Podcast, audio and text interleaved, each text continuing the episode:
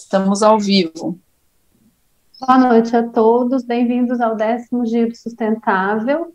Eu gostaria de é, agradecer né, à Associação Pós-Sustentável, a ONG Planeta Solidário, a APS no, na, na, pessoa da Terezinha Couto, a Associação Planeta Solidário na pessoa da Irineia Ardson, é, os palestrantes que são do Instituto Federal de, de Poços de Caldas, do sul de Minas, né, de, da, do campus de Poços de Caldas. Então, hoje nós teremos todos bem-vindos ao 10 Giro Sustentável.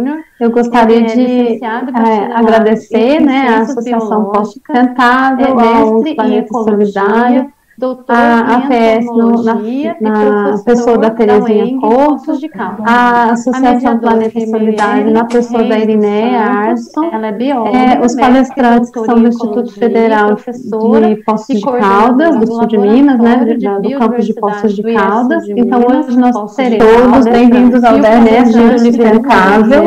Eu gostaria de agradecer né, a Associação Poços Sustentável, o Planeta Solidário, a APS na pessoa da Terezinha Porto, a Associação Planeta Solidário na pessoa da Irineia Arson, é, os palestrantes que são do Instituto Federal de Poços de Caldas, do sul de Minas, né, do campus de Poços de Caldas. Então, hoje nós teremos todos bem-vindos ao DRS de Sustentável. Eu gostaria de agradecer né, a Associação Poços Sustentável, o Planeta Solidário, a APS na pessoa da Ferrovia a Associação Planeta Solidário na pessoa da Irineia, os palestrantes que são do Instituto Federal do Poços de Caldas, do de Minas, né, do Campos de Poços de Caldas, então nós teremos todos bem-vindos ao 10 dias de pensável, eu gostaria de agradecer né, a Associação de Cantável, o Planeta A da a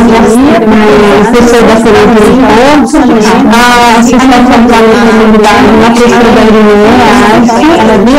os palestrantes. A ONG Planeta Solidário, mas nós temos apoio de várias outras empresas e pessoas aqui de Poços de Caldas que nos ajudam a realizar essas, uh, essas atividades. E uh, o tema que nós uh, adotamos esse ano, né, que foi uh, respeitar a vida terrestre por uma Poços de Caldas mais sustentável, está em sintonia com o ODS 15, que é a vida sobre a Terra. O Giro Sustentável, uh, ele nasceu com esse objetivo, né, de promover os conceitos de sustentabilidade através de ações não somente ambientais, mas culturais, educativas, de saúde, de esporte, de lazer, que possa que possam né, nos aproximar de uma mudança de comportamento perante a sociedade e o meio ambiente, né? Porque se a gente considerar que porque é uma atividade urbana, né? São uh, são ações urbanas se nós considerarmos que no Brasil 85% das pessoas moram nas cidades, a gente pode imaginar o impacto, o impacto que nós temos no meio ambiente. E Poços de Caldas tem um percentual mais elevado, são 96% das pessoas morando na cidade. Então, nós temos que pensar em todo o impacto que nós, né, nós temos, nós provocamos no meio ambiente. Mas eu vou pedir para a Iriné, ela vai falar sobre as atividades do Giro Sustentável, ah, as que foram realizadas hoje e continuam amanhã, porque amanhã nós temos né, o Giro no Parque, com várias atividades, a Iriné vai falar com vocês. Mas eu queria uh, chamar também as pessoas que queiram participar da PS, que é uma ação de pessoas.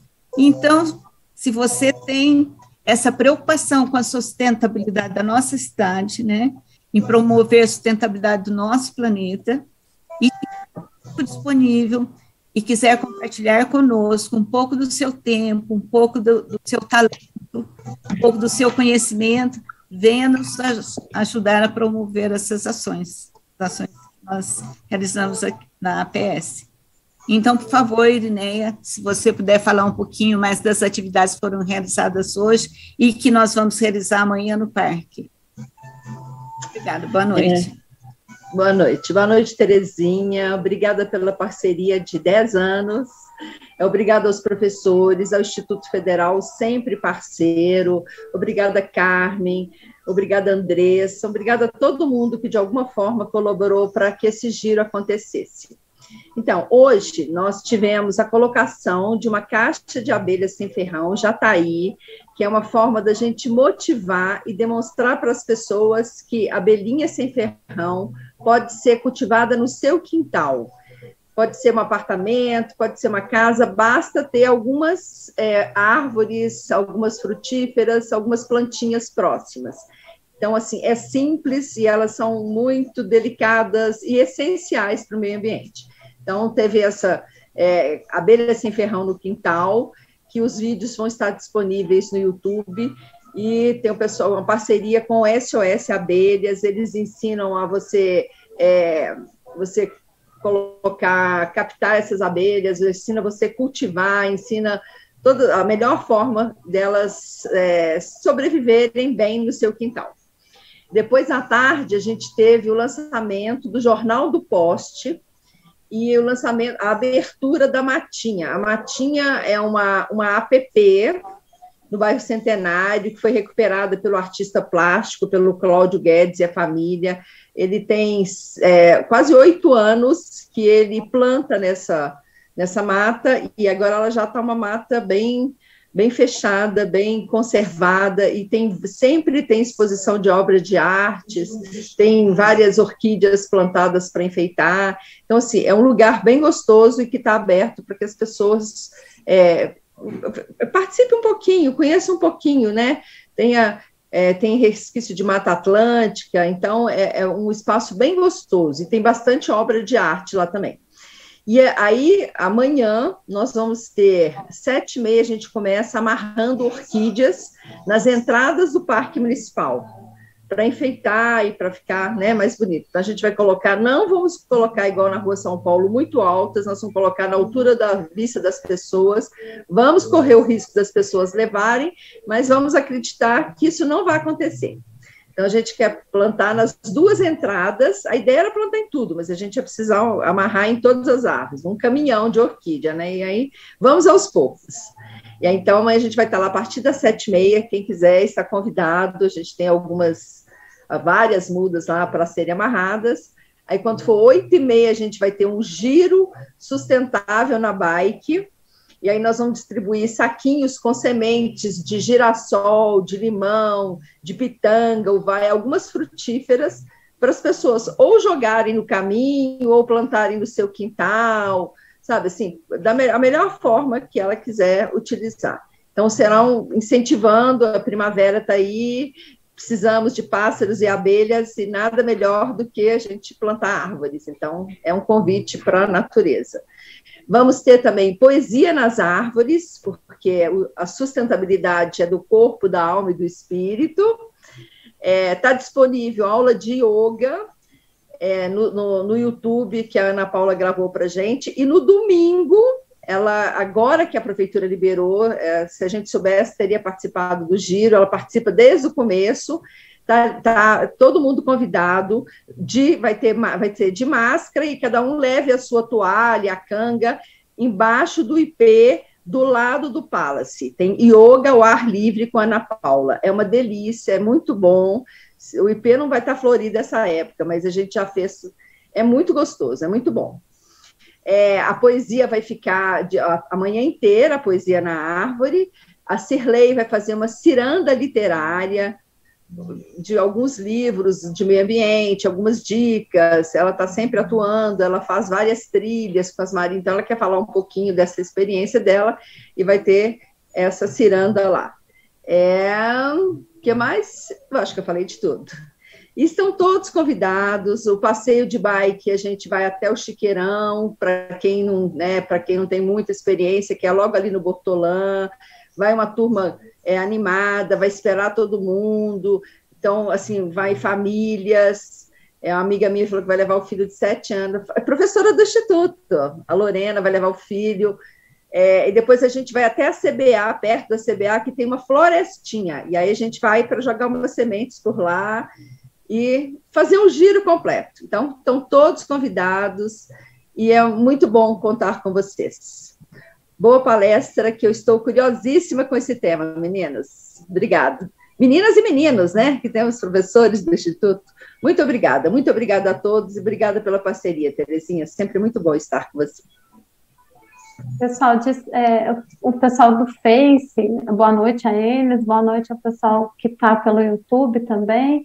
Eles disseram, pediram para eu repetir a apresentação, então, dos professores que vão ser os palestrantes dessa noite, porque ficou com eco o início da gravação aí. Então, vou só repetir essa apresentação antes da Meirelle poder começar a sua palestra, tá? Então, é, é o décimo giro sustentável. O tema do webinar é biodiversidade em risco. Então, eu vou começar pela Meirelle, que é a pessoa que vai começar também a apresentação, a Meirelle Reis dos Santos. Ela é bióloga, mestre e doutora em ecologia, professora e coordenadora do Laboratório de Biodiversidade do IF Sul de Minas, de Poços de Caldas.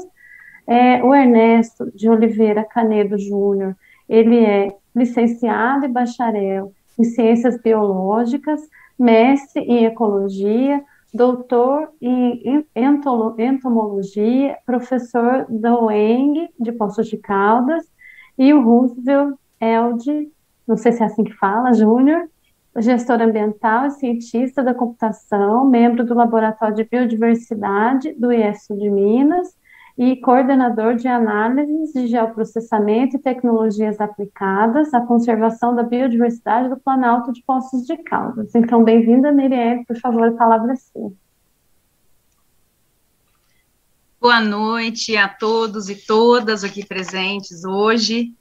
É, primeiramente, eu gostaria de agradecer imensamente ao convite da Terezinha, da Irineia, da Carmen, né, representantes aí dessas instituições tão importantes aqui para a cidade.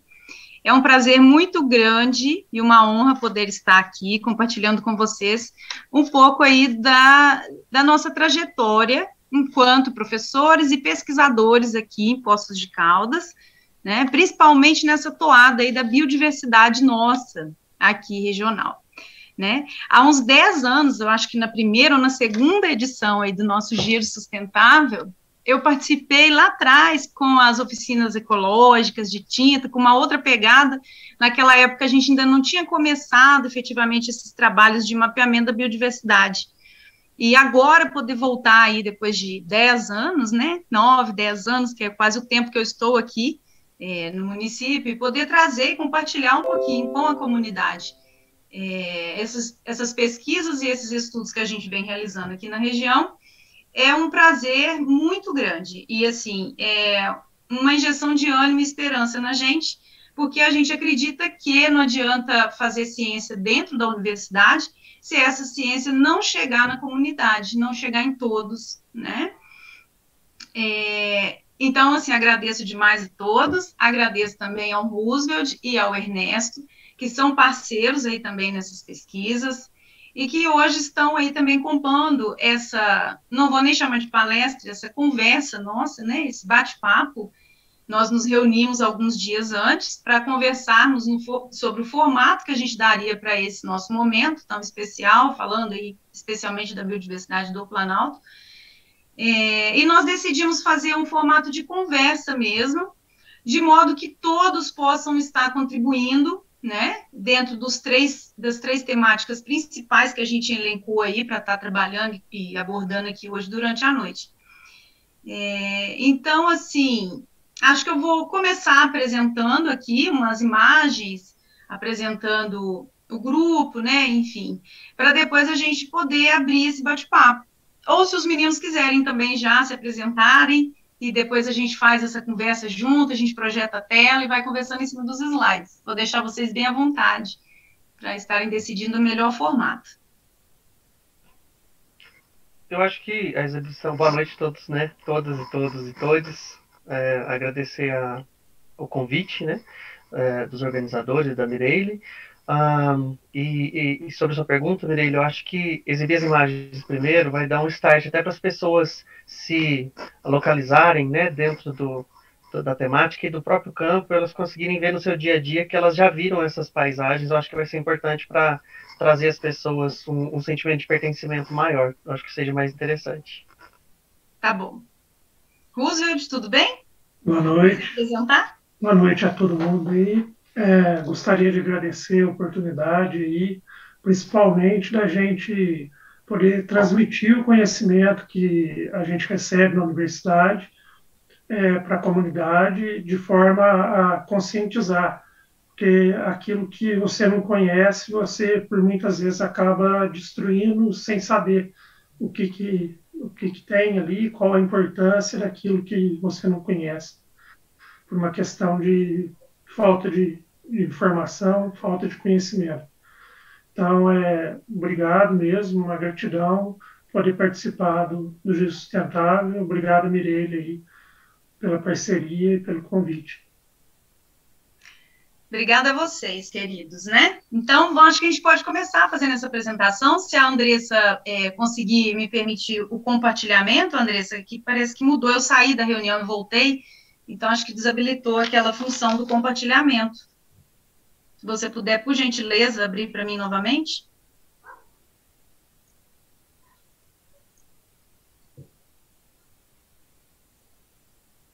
Ok, deu certo.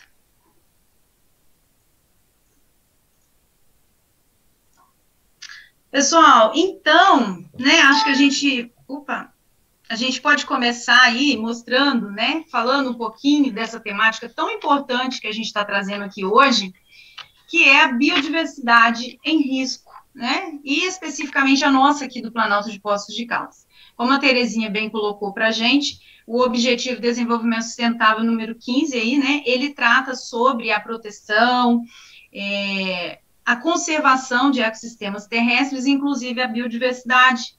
E às vezes a gente pensa, né, aquela máxima de a gente pensar no global, mas não conseguimos agir no local. Então, hoje aqui, a ideia principal da nossa conversa, e até deixo aberto para que os participantes, né, convido os participantes para interagir conosco, pra, podem fazer perguntas, e a gente vai fazendo essa conversa e vai respondendo. Mas o mote principal da nossa conversa aqui hoje é sobre o nosso município, sobre a nossa região, o nosso Planalto aqui de Poços de Caldas, né? Qual que é a situação da biodiversidade? Em que pé está a biodiversidade nossa aqui, regional, local, né? Nós é, sempre falamos do nosso formato de caldeira vulcânica, é, das regiões únicas que ocorrem aqui no Planalto, mas às vezes isso fica um pouco distante da nossa realidade. Então, aqui está a apresentação do evento, que já foi feita, né? Acabou que a gente fugiu um pouquinho aí da, da, da do planejado. Aqui eu trago para vocês é, o nosso grupo de pesquisa lá do IF, né, Sul de Minas, eu enquanto representante aqui nesse momento, então a gente já vem trabalhando aí, a gente tem um laboratório de biodiversidade, e a gente já vem há uns três, quatro anos, num esforço conjunto aí de mapeamento da biodiversidade aqui do Planalto, seja ela de plantas, de animais e de ecossistemas mesmo, de serviços ecossistêmicos. Então, a gente tem um grupo aí de pesquisa cadastrado com vários pesquisadores, né, de dentro e de fora da instituição, e a gente vem tentando mapear um pouquinho do que, que a gente tem presente aqui no Planalto de Poços de Caldas para tentar conservar o que ainda temos. Então, ao longo dessa apresentação, vocês vão ver aí os slides, algumas imagens do que a gente chama de campo natural de altitude, né? Que são essas feições, essa, essa essa face da Mata Atlântica tão específica e tão característica, que só ocorre em determinados locais da Mata Atlântica, né? Então, locais que tenham condições geológicas e pedológicas, né, de rocha e de solo, que suportem é, essa vegetação que está ali presente, Embora a gente olhe para essas paisagens, e eu acredito que muitos de vocês talvez já tenham visto essas paisagens, como o Ernesto mesmo colocou, né? A gente anda ali no município, na região central, e a gente vê ó, esse solo raso, com bastante rocha exposta, e a gente tem uma tendência de olhar para esses locais e pensar que é pasto, né?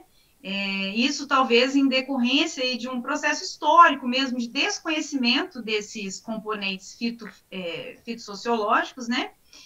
E a gente acabou, de certa forma, ignorando um pouco a importância desses ambientes, que são aí muito ricos, que têm uma biodiversidade muito elevada, são importantíssimos para recarga hídrica do nosso município, tá? porque são solos muito rasos que permitem a percolação da água, a infiltração da água, abastecendo os lençóis subterrâneos e, naturalmente, a, as nascentes do nosso município, né? Nós temos muitas nascentes nessas regiões, é, por exemplo, essa imagem aqui que a gente vê, então nós temos essas drenagens aqui no relevo, ó, né? Por ocorrer em regiões de grande altitude e solos muito rasos, a gente vê aí a formação, às vezes, de algumas é, ravinas, né? Essas, essas reentrâncias, essas.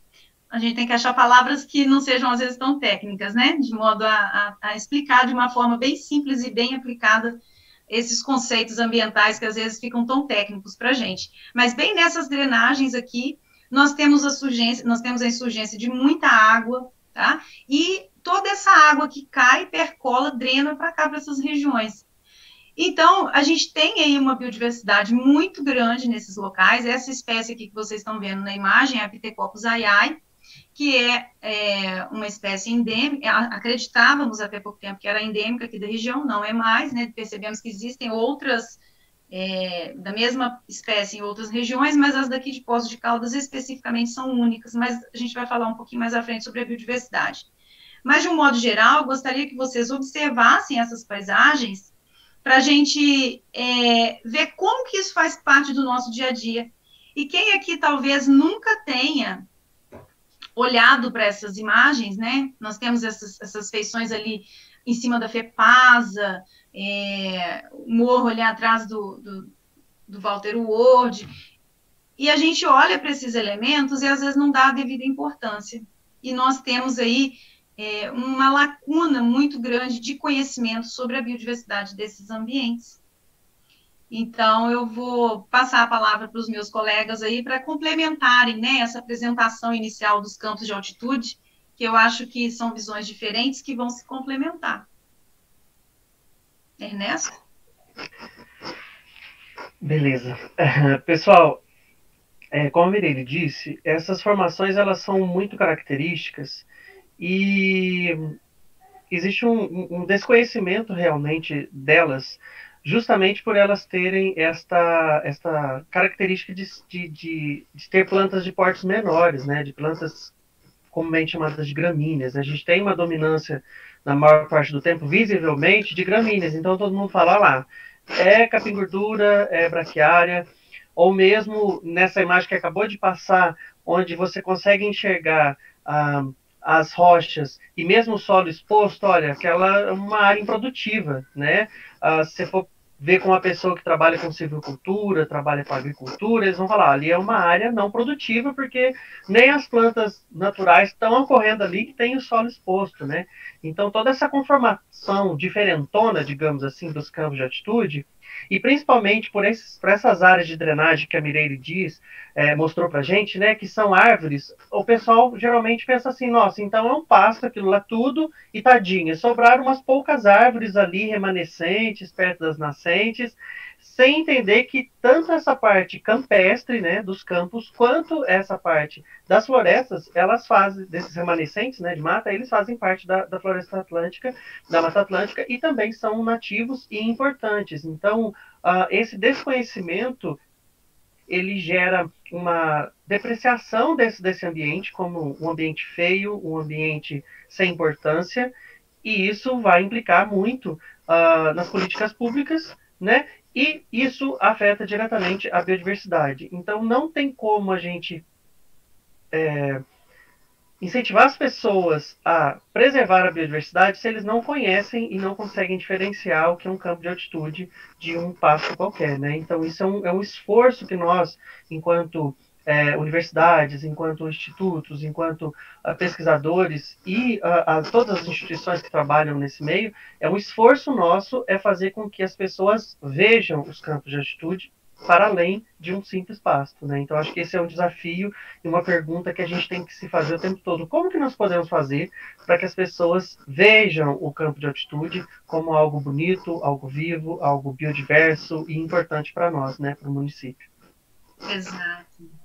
É isso aí, Ernesto. É interessante é que em uma das andanças minhas aí no, no Morro do Ferro, especificamente, quando eu deparei a primeira vez com essa espécie botânica, eu fiquei tão apaixonada, eu falei, gente, não tem poesia maior do que você chamar alguém de flor do campo, porque é um negócio muito lindo, né?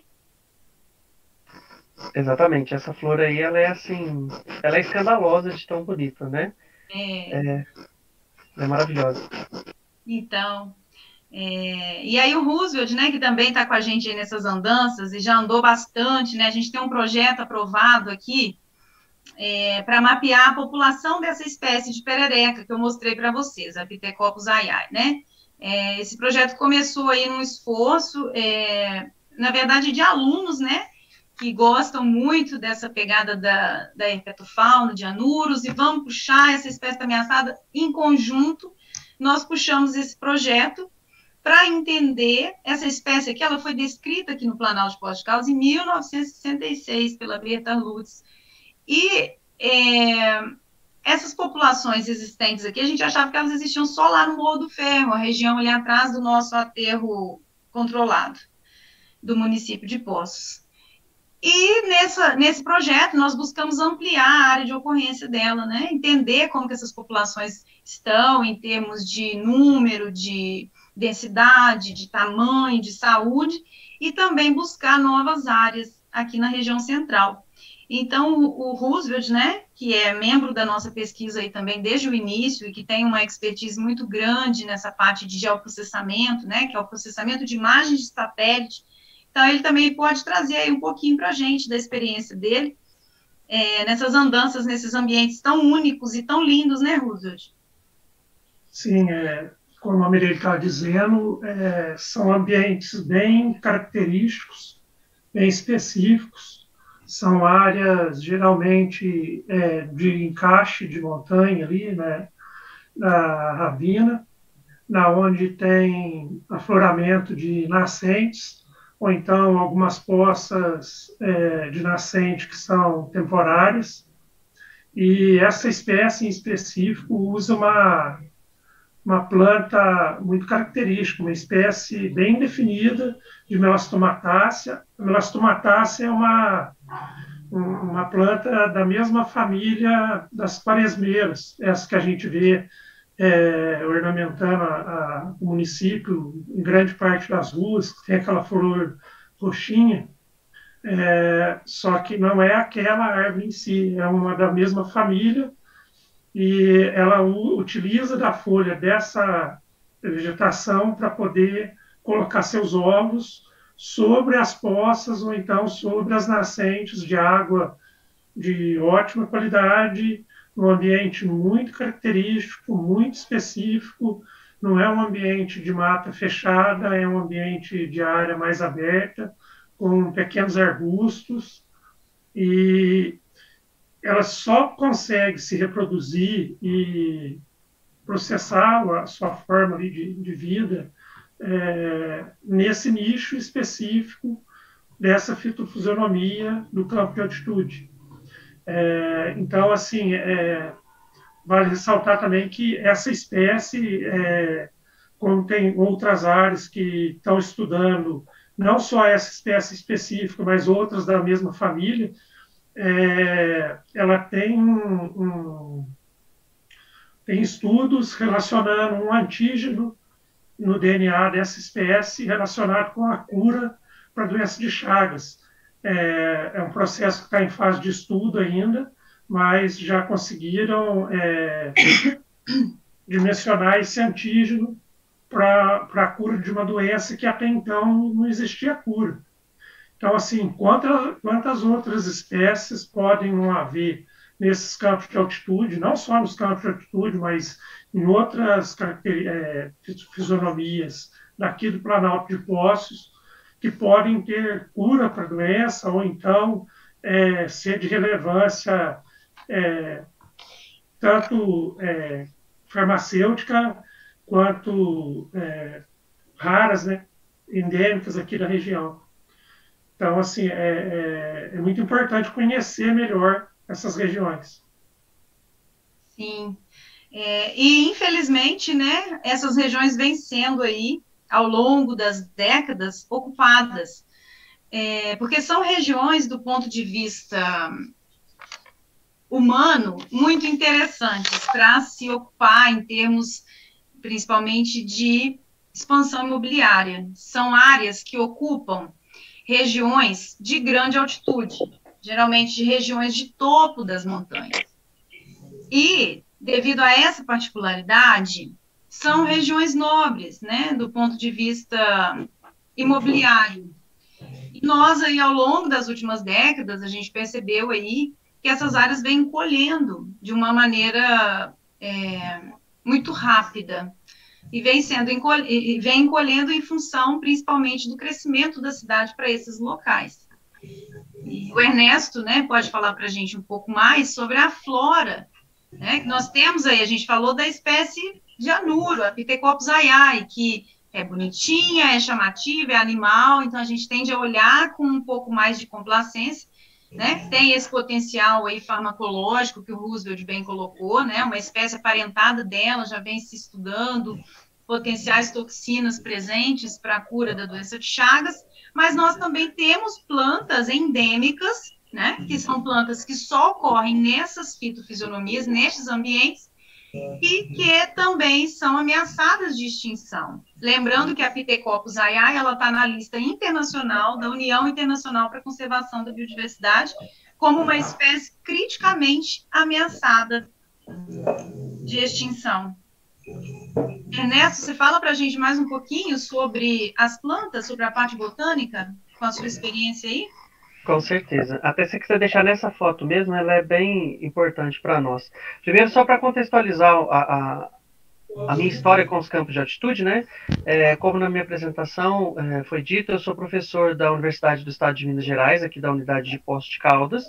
Uh, mas durante o ano de 2020, eu estive enquanto diretor técnico do Jardim Botânico, e foi a partir do Jardim Botânico, dos trabalhos do Jardim Botânico, que eu uh, realmente conheci mais os campos de altitude, tive oportunidade, apesar de não ser botânico, né, gente? Eu sou entomólogo, eu trabalho com insetos, o, o meu grupo focal de estudo são as formigas, né? Trabalho 10 anos com formigas, e, e eu é, tive esse desafio de trabalhar no Jardim Botânico, um desafio muito prazeroso e de muita aprendizagem, então aqui. Uh, abertamente, né, ao vivo, eu gostaria de agradecer demais a, a, equipe técnica do Jardim Botânico, que me ensinou muito, o pessoal foi sempre muito cortês comigo e, e me ensinou muito sobre os campos de altitude. E o que, que acontece?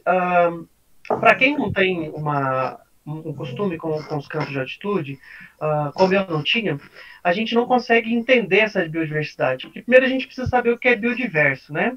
Quando a gente pensa na biodiversidade, nós temos que pensar que um ambiente biodiverso que tem uma diversidade de seres vivos, porque aqui a gente já vai falar um pouquinho mais de plantas e de animais, mas de outros seres vivos também, de bactérias, de fungos, de vírus, de todos esses seres que estão ali. É, eles, é, na sua diversidade, eles conseguem deixar aquele ambiente equilibrado, né?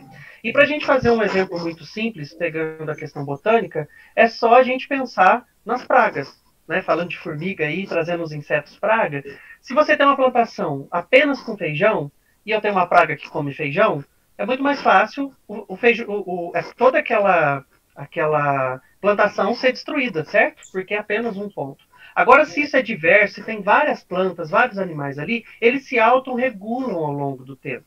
Né? E as plantas, elas são base do, da, da, da, maioria das, das, das cadeias alimentares uh, terrestres. Então, essa biodiversidade, essa diversidade de plantas, elas são importantes para que esses ambientes se tornem é, autorreguláveis. Né? Uh, e o que, que acontece? Como a Mireille disse, com a expansão da cidade, com a expansão é, imobiliária, aconteceu uma coisa muito interessante e triste, porque os campos de altitude hoje, eles quase não são conectados.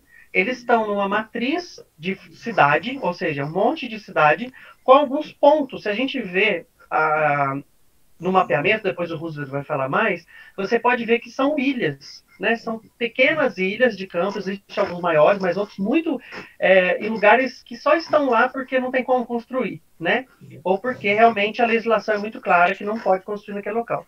Então acontece que essa biodiversidade ao longo do tempo ela pode ser enxugada porque não tem troca. Imagina, a, a planta que está nessa ilha aqui não consegue muitas vezes chegar nessa, nessa outra ilha aqui. E como que isso geneticamente ao longo do tempo vai poder deteriorar essa, essas populações, né? Ah, com relação às plantas, o Jardim Botânico tem um trabalho muito lindo, é né, um trabalho que já vem há muitos anos, fazendo o levantamento dessas plantas. E essa planta branquinha que vocês estão vendo, que é a Nemopeg marvense, ela é uma planta muito importante. Ela está em risco de extinção, né? Ela é uma planta que tem importância ecológica, né? E ela representa muitos campos de altitude. É uma planta que a gente busca muito, busca conhecer os lugares que ela que ela ocorre. E ela é uma planta, porque às vezes as pessoas pensam assim: ah, tudo bem, é só uma planta, e depois eu pego a semente e coloco ali e ela nasce. Mas essa planta, ela precisa, né? É, pesquisadores de fora também.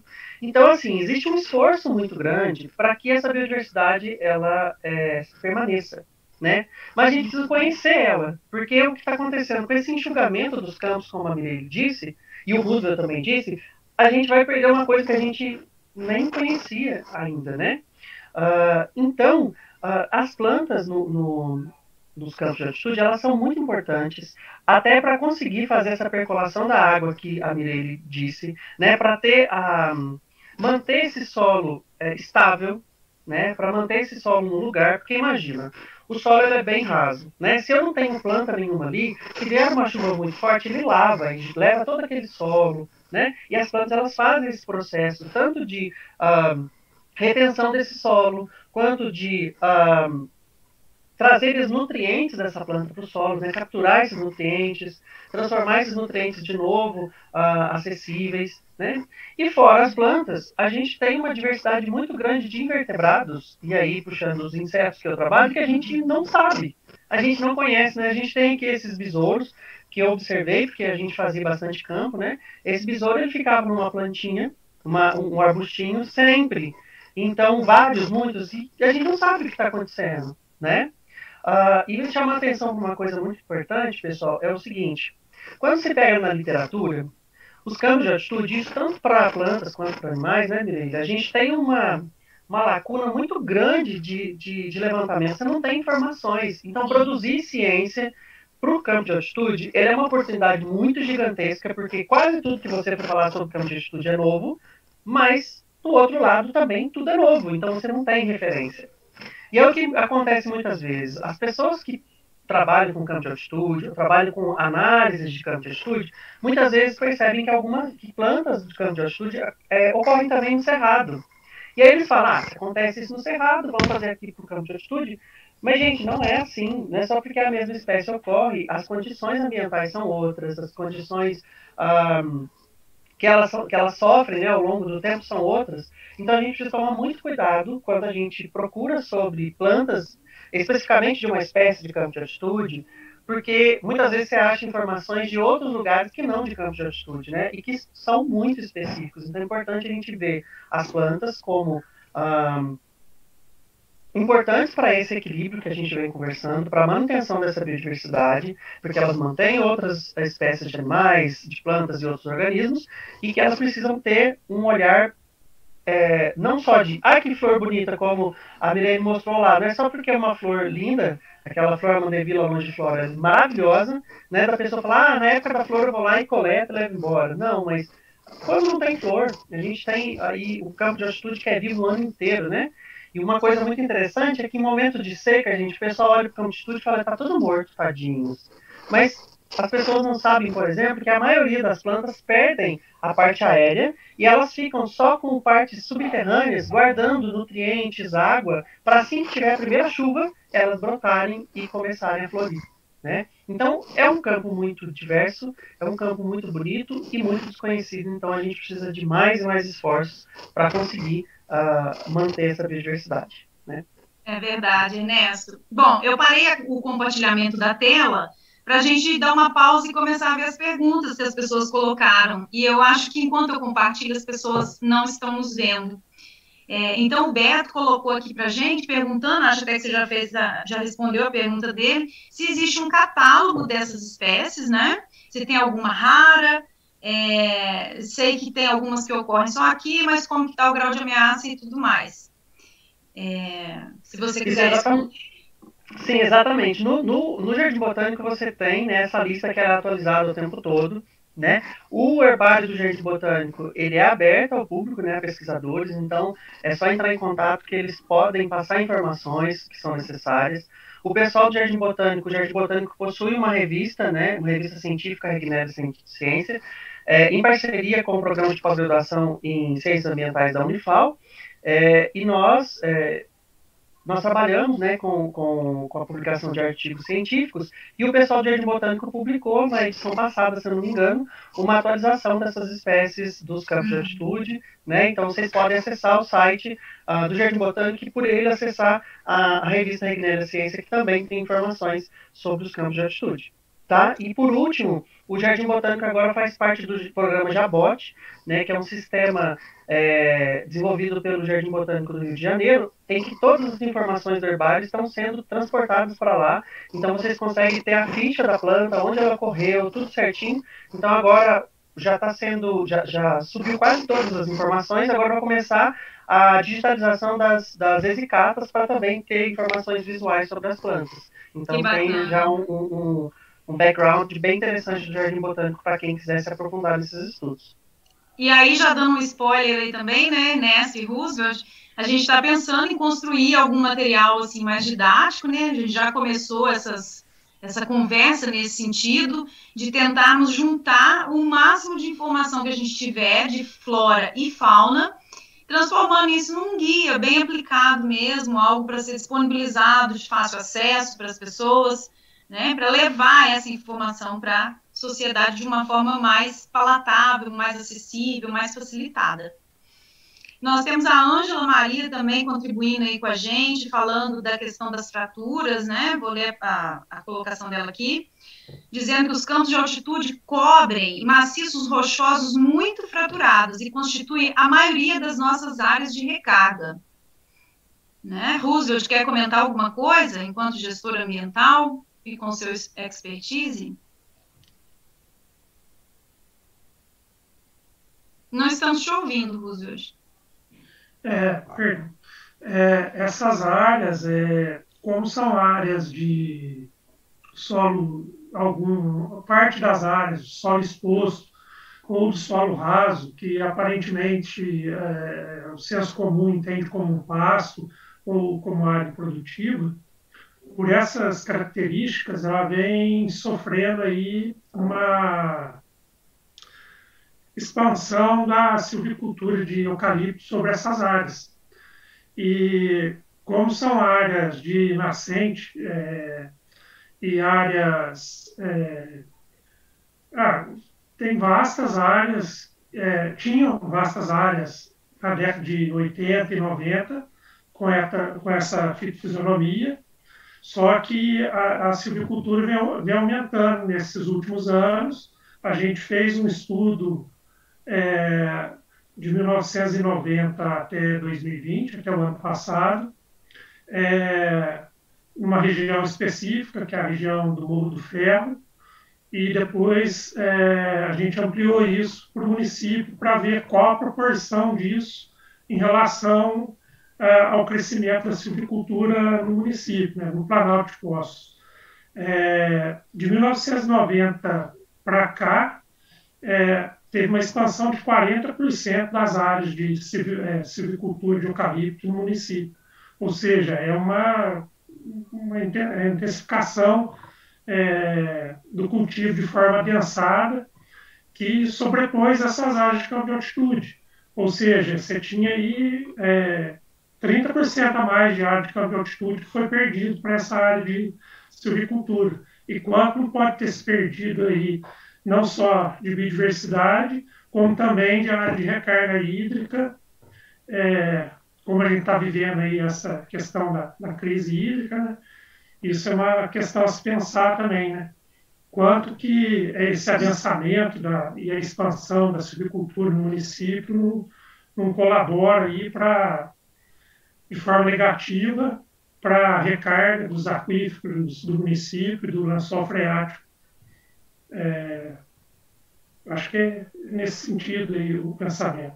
Só para contextualizar, Roosevelt, a sua fala, para quem está assistindo e vendo a nossa tela compartilhada, essa imagem aqui que vocês veem, esse mapa, né, foi produzido pelo Roosevelt no contexto do nosso projeto lá da, da, do Morro do Ferro, e agora a gente está expandindo para as outras áreas do município.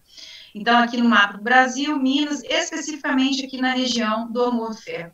Essa primeira imagem no ano de 1990, essa 2000, a terceira 2010 e a última 2020. E aí a gente chama atenção para essa substituição. Onde está amarelo, aqui as linhas azuis são os rios, são as drenagens hídricas, né, os corpos d'água.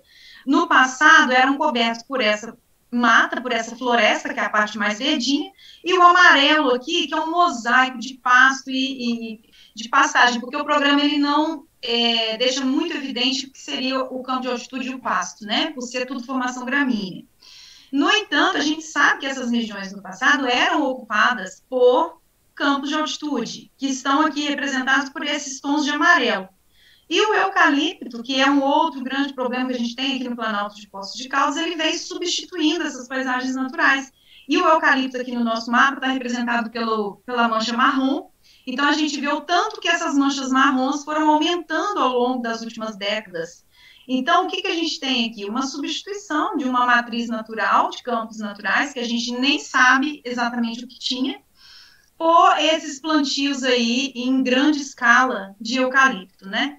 E a gente sabe que isso, além do impacto para a biodiversidade, também tem um impacto gigantesco para essa parte aí que o Roosevelt colocou da conservação hídrica, né? é, da recarga hídrica. E aí, só para mostrar para vocês, por exemplo, essa imagem que eu pus aqui atrás, que é nesse mesmo local aí dos eucaliptos, aqui. Nós temos aqui nessa região, isso aqui tudo no passado era pasto e hoje está aí um mosaico de ficou apenas a, a mata ripária e o restante de eucalipto. Tem um pessoal do INPA, que é o Instituto Nacional de Pesquisas da Amazônia, que também tem uma parceria conosco aí. Eles vêm fazendo algumas coletas dessa espécie aqui que é um inseto da família Cialide, megalóptera, eles estão procurando esse animal ao longo de toda a costa atlântica brasileira. E encontraram aqui, no Planalto de Poços de Caldas, essas larvas e que eclodiram e possivelmente uma espécie nova. Quer dizer, possivelmente não, com certeza uma espécie nova. E que o pessoal lá do INPA está começando a descrever, né, fazer a descrição da espécie. Mas eu chamo a atenção porque, vejam, no que sobrou de mata ripária, nessa paisagem toda fragmentada e ocupada por eucalipto, a gente ainda consegue encontrar uma espécie nova a ser descrita agora, em 2021. Então, vejam a importância dessas áreas e o que a gente perde eliminando essas paisagens naturais. Muitas espécies que a gente sequer vai saber que existiram aqui na nossa região. Ô, ô Mireille, aproveitando seu gancho, é, a Irineia colocou aqui no chat perguntando se tem algum projeto de corredor ecológico no campo de altitude é, para a região. Eu respondo por mim, né, pelo meu grupo, né, assim, a gente ainda está nessa fase de mapeamento da biodiversidade e, ao mesmo tempo, a gente também vem tentando, é, um, em esforços coletivos, né, com os órgãos competentes do município, estabelecer políticas de proteção dessas áreas mas não é algo tão simples, né? A gente demanda aí de um esforço coletivo, do legislativo, né? O ideal era que a gente conservasse tudo que sobrou, porque tudo que sobrou já é pouquíssimo perto do que tinha, do que tínhamos no passado, né? Então, assim, é, corredores ecológicos ainda não paramos para pensar especificamente dos corredores, né? Está na fase do mapeamento para tentar localizar, geoespacializar esses campos para tentar no futuro aí conservar o que tem, para aí sim a gente começar a pensar nesse fluxo genético entre essas áreas que estão ficando isoladas. E uma coisa importante a, a, a se observar também, complementando você, é que é o seguinte, quando as pessoas veem uma plantação de eucalipto, é, que é uma formação florestal, é, o, o, o, senso comum pensa que preservado é lugar que tem floresta, né, que tem árvore. E aí olha aquelas árvores bonitas, né, de, de eucalipto. Mas, por exemplo, eucalipto é uma matriz que não funciona como corredor, é uma matriz que não funciona, não é muito permeável para a maioria das espécies, né? Então, mesmo que seja uma floresta bonita, muitas espécies de, de mamíferos, de pássaros, de insetos não vão utilizar aquele espaço. Não conseguem transpor. O eucalipto ele tem diversas defesas, né, para inibir o crescimento de outras plantas, né, com compostos secundários aí, e isso se torna intransponível para as espécies. Então, mesmo se ter uma floresta gigante, até maior do que as nativas, né? Você não tem um, você acaba isolando mais ainda essas populações, essas metapopulações aí, e, e isso pode causar um problema muito grande no decorrer do tempo também, né?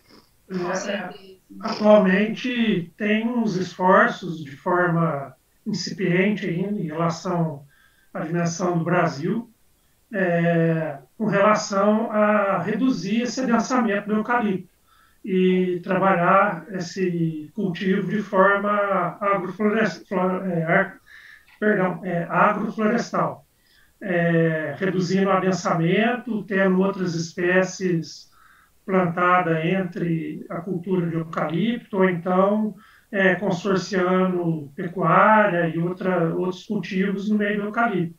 Só que isso está muito no começo ainda, e vai demorar um bom tempo para se conseguir ter algum resultado com relação a isso, e não se sabe ainda é, de forma consistente se isso vai mesmo resolver, resolver no sentido de melhorar a qualidade ambiental, porque é uma coisa recente, um, um processo de duração longa para se ter um resultado, um estudo, então, é muito incipiente ainda. E tempo é o que a gente não tem, né? Tempo é o que a gente não tem, né? Porque a gente tem as paisagens mais rurais de Poços sendo dominadas pelo eucalipto, né? Os campos Sim. estão nas paisagens é, rurais sendo substituídos pelos eucaliptos e nas paisagens mais urbanas pela expansão imobiliária, né? Especificamente aí, loteamentos e, e residências. É, então a gente está aqui com umas perguntas no chat aqui. Eu acho que eu estou recebendo pelo WhatsApp, gente. Então eu estou aqui no celular e no computador. Não aqui consigo. No, chat do, do, do, Zoom também tem mais uma.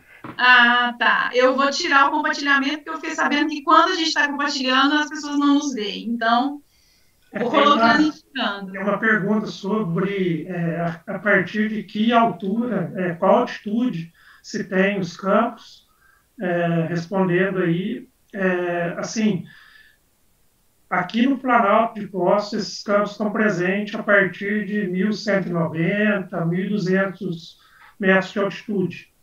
E geralmente ocorre nas região, regiões de topo de morro.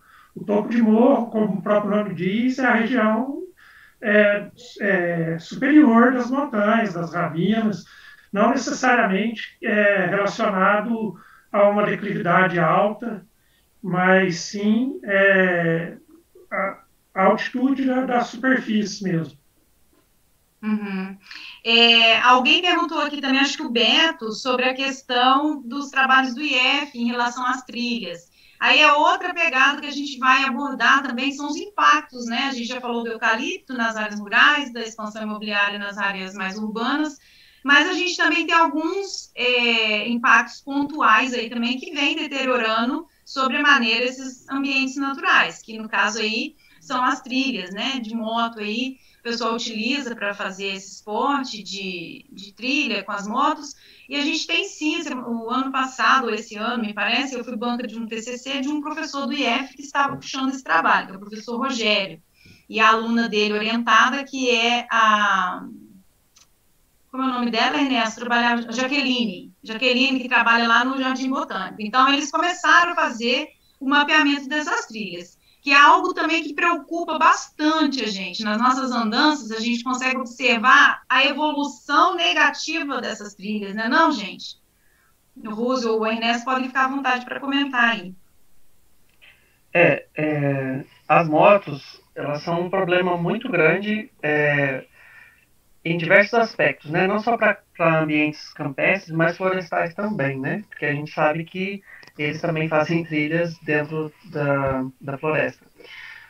O primeiro que a gente precisa chamar atenção é o que se é dito quando se fala desse esporte, né? É uma trilha ecológica de moto, é uma, uma trilha ambiental, é um, é, um, é um esporte ambiental, um esporte amigo da natureza, mas na realidade não é, né? Ele é um esporte de destruição, certo?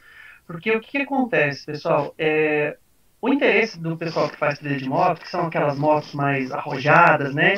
Que tem é, que são específicas para motocross, eles querem o quê? Exatamente o que o, as áreas que o Roosevelt, Roosevelt é, descreveu. Eles querem o quê? Áreas altas, com declividade grande, com bastante rochas, para eles poderem fazer um esporte um, com adrenalina, né?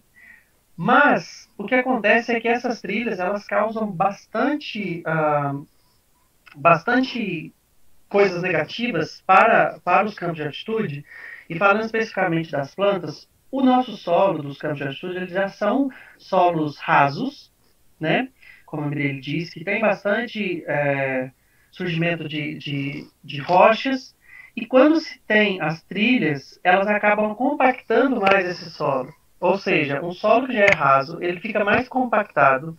Com isso, as plantas têm maior dificuldade em estabelecer suas raízes, né? Os animais têm mais dificuldade em cavar suas tocas, cavar seus túneis, e acontece uma coisa muito séria, né? Que é uh, o escorrimento superficial da água. Né? E como você não tem mais, como a, a está mostrando aí na imagem, você não tem planta ali. Então aquilo ali se torna um córrego mesmo, né? Pensando que existe declividade, a água escorre, ao invés de escorrer para os seus lugares de escoamento natural, ela escorre para ali e ela é, por conta de não ter planta, não ter rocha nem nada, eles correm numa velocidade muito grande, levando uma quantidade grande de, de, de solo, levando uma quantidade grande de rocha e vai varrendo tudo para baixo, né? E a tendência é que sempre vai aumentar. Né? Então, se a gente, nesse um ano que eu fiquei no Jardim Botânico, a gente via, elas crescem no trabalho da Jaque, ela, ela discorre sobre isso, né? elas aumentam é, na largura né? Elas começam a, a, a, ficar mais largas e com isso fica parecendo uma, uma estrada mesmo, né? Então isso causa um problema muito grande é, para os campos de altitude e para as florestas também, né? E, então é importante conscientizar essas pessoas que às vezes fazem justamente pelo desconhecimento, às vezes nem é uma questão de, de, de ser uma pessoa má, mas é que pensa que está fazendo o bem, mas na realidade não está fazendo, né? É verdade.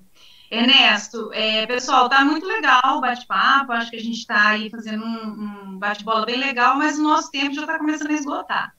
E a gente tem mais uns 15 minutos para falar algo que eu considero muito importante, que a gente não pode deixar de trazer aqui hoje para essa discussão, para essa conversa, são os impactos, né? A gente já falou do eucalipto, da expansão imobiliária, algumas fotos a gente já viu aqui, como que isso acontece, mas a gente tem também aí algo muito preocupante, que são as queimadas, e eu acho que a gente não poderia deixar de falar também aqui hoje sobre o plano diretor, né? Que alguém já fez até uma pergunta aqui, no sentido de, ó, o plano diretor poderia colaborar com a preservação dos campos de altitude? Esses hum. estudos podem ser levados ao conhecimento do legislativo e do executivo? Roosevelt, é, sim, é, o plano diretor pode colaborar muito com esse, com esse movimento, com essa é, proposição. É, o plano diretor está em, em, em, em, vistas de ser é, revisado, né? É, o executivo já enviou para a Câmara a proposta revisão do plano e já estão ocorrendo algumas audiências públicas na Câmara, é, algumas comissões relacionadas a, termo, a temas específicos, e é, é uma hora boa para se discutir isso no legislativo. É, não só no legislativo municipal, mas como também através da Supran, é, levar esse conhecimento ao Estado é, dessas áreas, dessas, dessa região, de, é, dessas espécies ameaçadas, é, para que se componha é, na legislação é, argumentos de conservação desse ambiente. É, uma outra questão aí em relação às queimadas, que a Mireille colocou a imagem ali, é, 99% das queimadas são de origem criminosa. Isso aí quem diz é a companhia do Corpo de Bombeiros. Não é o Roosevelt, não é a Mireille, não é o Ernesto. Isso aí é uma constatação do Corpo de Bombeiros. É, eu fiz parte do primeiro curso de brigada que teve aqui na Companhia de Poços. É, a gente concluiu o curso a questão de duas, três semanas. E ficar claro que todas as queimadas da região do Planalto, seja na Prata, seja aqui em Poços, seja em Caldas, seja em Andradas, seja em Divinolândia, em Campestrinho, na Grama, é, todas as queimadas são de origem criminosa. Então, assim, não é possível que em pleno 2021 o indivíduo queira manejar pastagem com queimada sabendo que essa queimada vai fugir do controle, vai afetar áreas vizinhas e vai destruir um pouco do, do, do que a gente tem tentado conservar ali. Né? Então, é, é, é, mais um cuidado aí importante que deve se ter. Né? E a própria população pode ser polícia dela mesma, né, gente? Essa questão das queimadas fica muito intensa agora, nesse período de seca, principalmente, né? Então, eu acho que a gente precisa também de um fortalecimento desses órgãos fiscalizadores, dos órgãos de denúncia, porque muitas vezes a gente se vê até de mãos atadas, né, diante de incêndios criminosos, a gente liga, denuncia, às vezes não tem nem pessoal suficiente para ir em campo é, vistoriar todas as áreas que vêm sendo queimadas. E os campos de altitude por tudo que a gente falou, por toda a sua aparência fisionômica, as pessoas pensam que é pasto e vão lá e colocam fogo. Exatamente. É, uma coisa importante de, de salientar é porque às vezes alguma pessoa possa ter lido em algum lugar e falar, ah, mas é, uma, uma fisionomia campestre, ela, o fogo faz parte né, da, é, do seu ciclo, é importante, sim. Mas como o Roosevelt falou, a maioria das, das queimadas elas são criminosas, né? E, e a característica do fogo criminoso é diferente, né? Pode haver fogo natural, que ele é mais raro, mas pode acontecer. E geralmente eles acontecem com uma intensidade menor, eles acontecem no meio dos campos, diferente dos, dos do, do, fogo antrópico, né, do fogo criminoso, que acontece nas, na, nas bordas, onde geralmente você tem um, um número maior de braquiária, de capim gordura, que faz com que esse fogo se alastre, né? Uma vez que essas plantas, as duas plantas exóticas, elas produzem uma grande quantidade de matéria que queima muito fácil, então o fogo se torna muito maior e ele se espalha muito mais rapidamente. Né? Então, assim, o fogo é importante sim para o campo de altitude. Existem algumas espécies que são dependentes do fogo, mas o fogo natural que ocorre muito de vez em quando e com uma intensidade e uma extensão menor também de, de atuação, né? Sim, sim. É, pessoal, com relação ao plano diretor, para a gente já caminhar para o fim aí, para o nosso fechamento, né, eu gostaria de destacar também que é uma outra análise que a gente já vem fazendo, inclusive levando isso ao conhecimento do poder público, no sentido de que o nosso plano diretor aqui, ele está, como o Roosevelt colocou, sofrendo algumas revisões, né, em breve nós teremos aí na Câmara é, as novas votações, e, enfim, algo que nos preocupa bastante, está lá no site da prefeitura, inclusive o mapa disponibilizado por eles, que essas regiões remanescentes de campos naturais de altitude aqui do Planalto, elas não ganham é, a importância, elas não recebem a importância devida, né, nesse instrumento, que norteia, inclusive, o crescimento e a expansão do município. Então, a gente precisa estar muito atento às próximas discussões que forem surgir, né? A, o, poder, a, o, o, debate ele é público, então todos nós temos esse poder de ir na, na, nas audiências e fazer a nossa parte enquanto cidadãos no sentido de conservar esses remanescentes. Tá? Se a gente olhar lá, inclusive, regiões remanescentes é, consideradas como zonas para expansão urbana. Eu diria gente... até diria até que a gente tem o dever de, de participar não só da questão do plano diretor, mas para participar de forma mais ativa das discussões na Câmara, porque é uma forma de olhar melhor para o ambiente onde a gente vive. Uhum. Com certeza, ainda mais aqui que a gente tem essa riqueza em mãos que é esse patrimônio hídrico, né, essa riqueza hídrica que a gente tem, mas também muito vulnerável. Quando a gente vê a sua imagem aqui, Museu do Mapa, principalmente, que os nossos riachos, eles nascem praticamente todos aqui dentro da borda interna do Planalto. Então, se os nossos riachos secarem, a nossa água seca, porque nós não temos tributários externos, não tem nenhum rio que transpõe a barreira do Planalto e venha abastecer os riachos que a gente tem aqui. Todos nascem, correm aqui dentro do Planalto. Tá? Esse mapa aqui que o Roosevelt trouxe para a gente mostra isso com bastante clareza. Ó. A gente vê toda a bacia aqui, ó, a maioria das bacias, né? elas são abastecidas internamente pela caldeira vulcânica, né? Essas barreiras de montanhas que a gente tem que dá esse aspecto de caldeira vulcânica aqui para o Planalto. Então a gente precisa olhar com muito cuidado para essas é, áreas.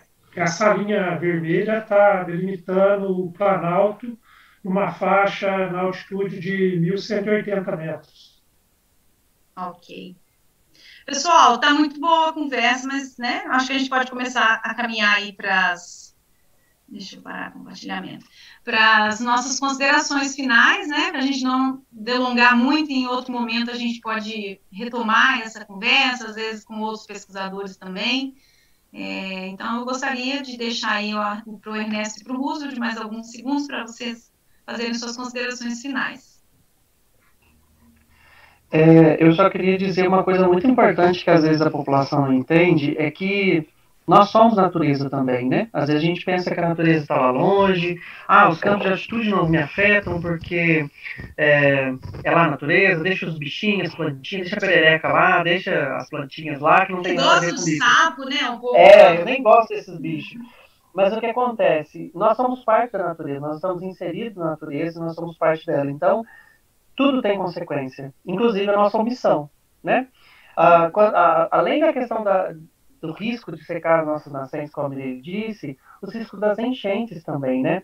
Porque uma vez que essa água ela não é drenada no, no, no alto dos, dos, morros, né, ao longo desses morros, essa água toda ela vai para os bairros mais baixos, como por exemplo para o centro, né? Então a gente pode entender que ah, essa água ela tem que ir para algum lugar, né? E se a gente tira o poder da natureza de, de, de absorver essa água, ela vai para algum lugar e ela vem para nossas casas, entupindo os bueiros e levando tudo e trazendo muita destruição. E aí ficam, nossa, por que será que aconteceu isso? Por que será né, que aconteceu? Então a gente precisa ver as nossas ações para que essas ações é, não tragam consequências não só para nós, como para toda a população, né? É, como consideração final, eu gostaria de deixar uma mensagem para todo mundo, que é o seguinte: uh, a gente precisa entender que a natureza, ela, nós somos a natureza e quando a gente perde biodiversidade, nós não perdemos apenas a biodiversidade, mas a gente perdemos a, nós perdemos também a diversidade cultural, né, biocultural. E várias das espécies que nós temos no campo de altitude, elas eram utilizadas pelos nossos antepassados até muito pouco tempo e ainda são utilizadas por alguns grupos como remédio, né, utilizadas em, em, em, rituais religiosos, né? Então isso também é importante. Essa diversidade de conhecimentos que o nosso povo daqui da cidade, da região tem, ela também é importante. A, no, a construção da, da, identidade da nossa, da nossa população de Poços de Caldas, na comunidade de Poços de Caldas, ela está muito integrada a essa fitofisionomia, né? Porque é troca né, o tempo todo. Então a gente perde a biodiversidade, a gente perde os serviços ecossistêmicos que a, a, os campos de altitude prestam para a gente, a gente perde o quê? A nossa característica enquanto sociedade, enquanto povo né?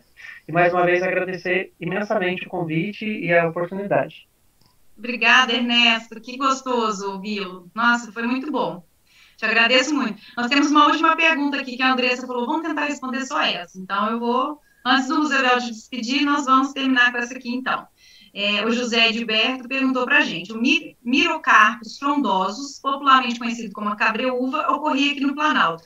É, você sabe se o Jardim Botânico tem algum trabalho de pesquisa para reinserção ou resgate, já nessa pegada que você acabou de colocar, né? Da nossa história, da, do que se pede. Você sabe, Ernesto, enquanto membro. Dessa, dessa espécie, é, eu não, não tenho conhecimento de um trabalho. Pelo menos no, no período que eu estive, eu não, não ouvi nenhuma, é, nenhum trabalho nesse sentido. Mas pode haver que pode ser que exista algum outro pesquisador que não do Jardim Botânico, mas em parceria com o Jardim Botânico, pode estar trabalhando com essa espécie. Então é legal entrar em contato com o pessoal do, do herbário, lá do Jardim Botânico, que eles com certeza vão dar é, todo o apoio aí, porque é um tema muito importante. Inclusive, o Jardim Botânico, além da diversidade de plantas, ele também trabalha com etnobotânica, né? Que são esses conhecimentos relacionados à planta e, e a importância dessa, dessa interação da planta com, com, com as populações. Que ótimo. Obrigada, Ernesto. Roosevelt, você quer fazer suas considerações finais?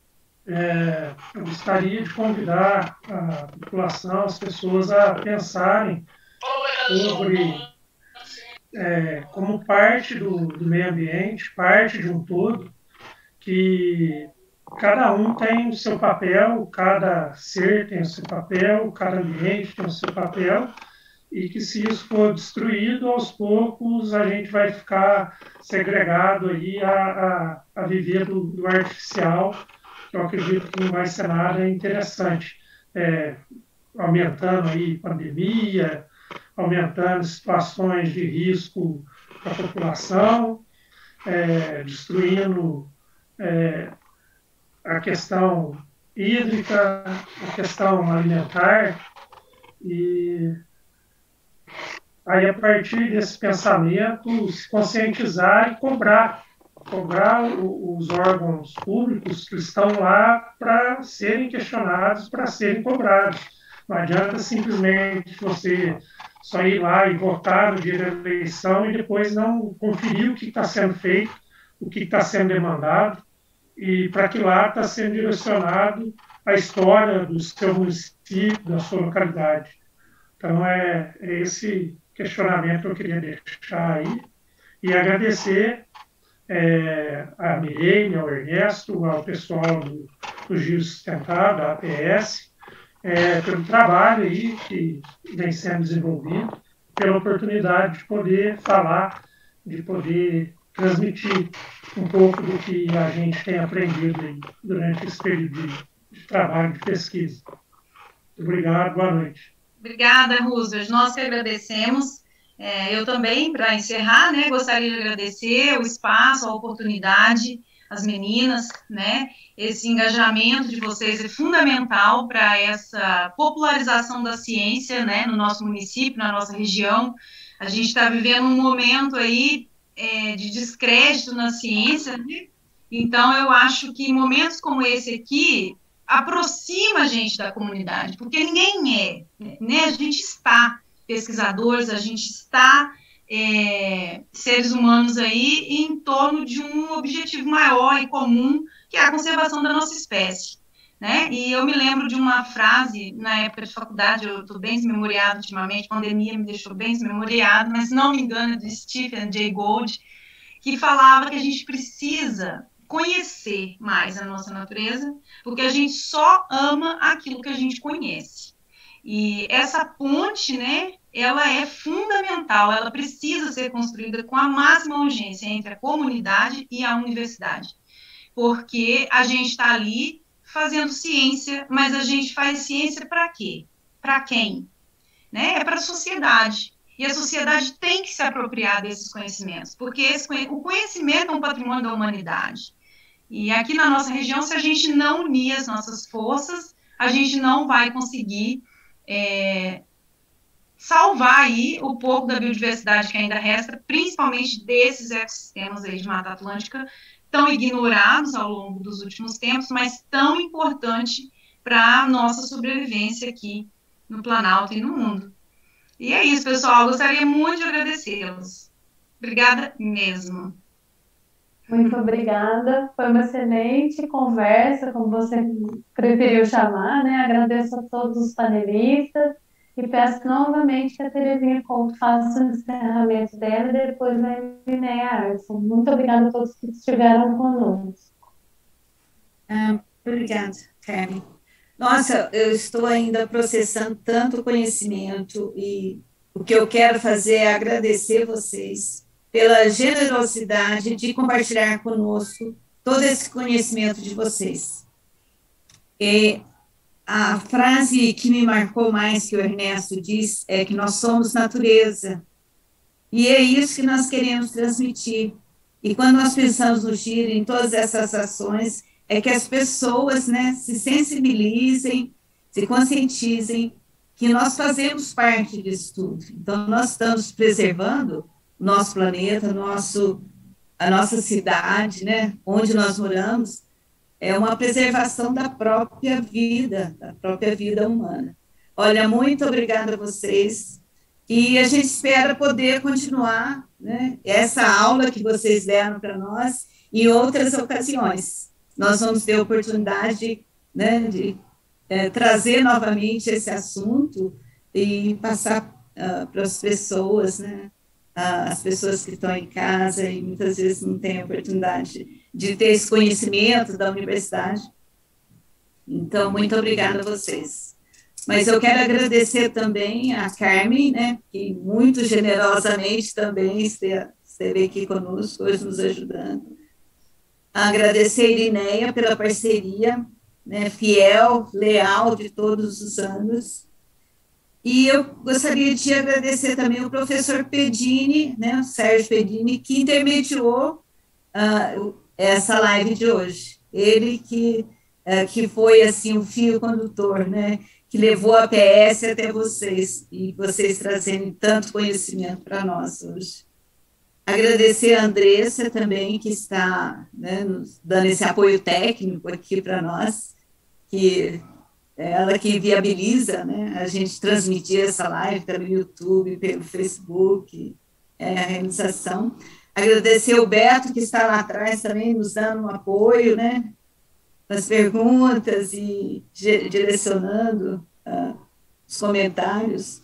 A, a Iula, Zezé e Scaciotti também, que não estão participando aqui, mas participam do observatório, então é um grupo né, que faz, que, que traz todo esse estudo que mensalmente a gente está trazendo, a cada mês a gente traz um assunto em sintonia com os ODS, né? Então, cada mês a gente trata de um ODS.